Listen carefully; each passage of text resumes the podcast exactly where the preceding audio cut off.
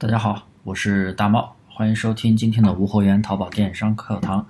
大家可以添加我的微信大猫五三八三，大猫五三八三，有任何疑问都可以找我提问，有问必答。那么今天的这节课呢，接上一节课，咱们做淘宝无货源淘宝店群，如何去避开一些选品误区，一些都是很多朋友啊选品的过程中会出现的一些问题。今天讲的是第二个误区，什么误区呢？就是不在意店铺的类目，看到什么销量好，或者说看到同行店铺什么销量好，就直接抓着去上，啊，水杯、厨具、灯具、家具，乱七八糟的。首先，我们店铺一定要有一个清晰的定位。为什么要有一个清晰的定位呢？关于主营类目占比，主营类目占比这个概念，我跟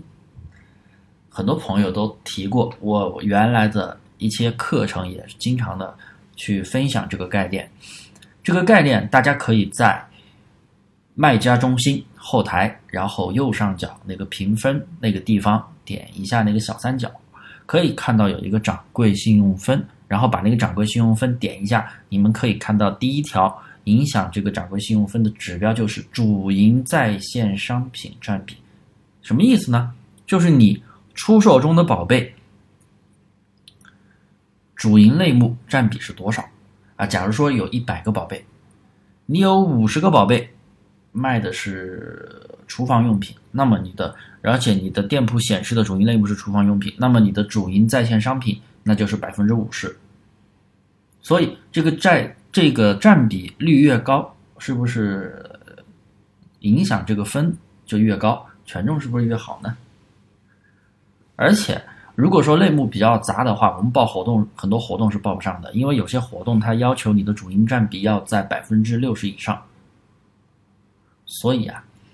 大家在选品的时候一定要注意店铺类目定位的问题。还有一些市场上的一些培训，啊，说，哎，我们前期先做杂货铺，哎，先把这个上一点，那个也上一点，然后看哪个卖的好，看店铺的主营占比显示的是哪一个，然后再把其他的东西都删掉，再来慢慢的去上这一类的宝贝，那这样行不行呢？其实，按我个人理解，我觉得这样是不可取的。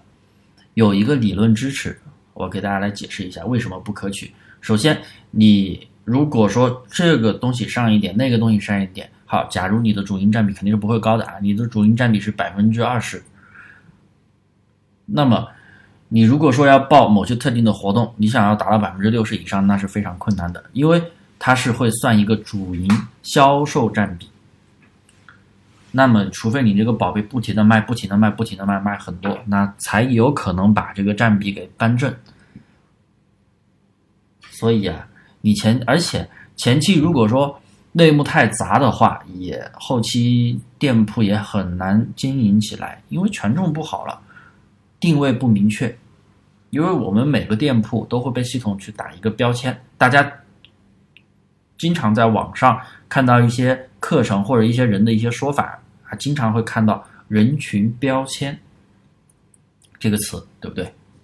所以内幕如果说定位清晰，那么系统就会给你打上啊比较好的人群标签。那么有了人群标签，那就会被人去展现到、搜到。我再举个例子，就好像我现在听的这节课，我给大家讲的这节课，大家在听的，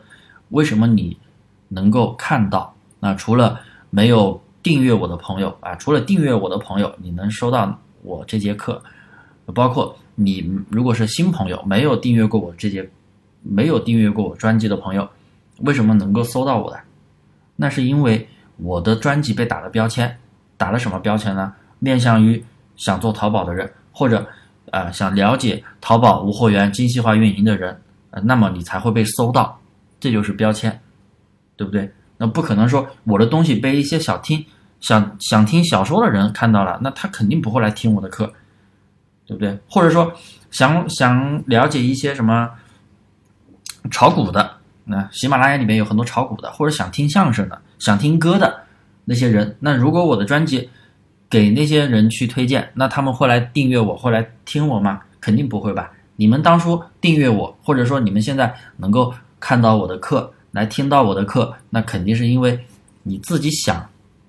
了解淘宝，或者说正在做淘宝，那系统才会推荐给你。同样，淘宝也是这个道理。买家想买什么东西，他会去搜。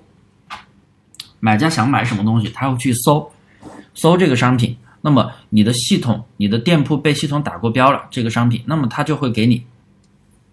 推荐给他。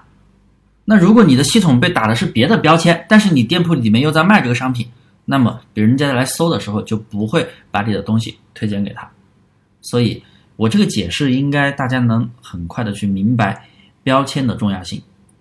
好了，今天的课就到这里，感谢大家的收听，欢迎订阅、转发、分享，也可以添加我的微信大猫五三八三，有问必答。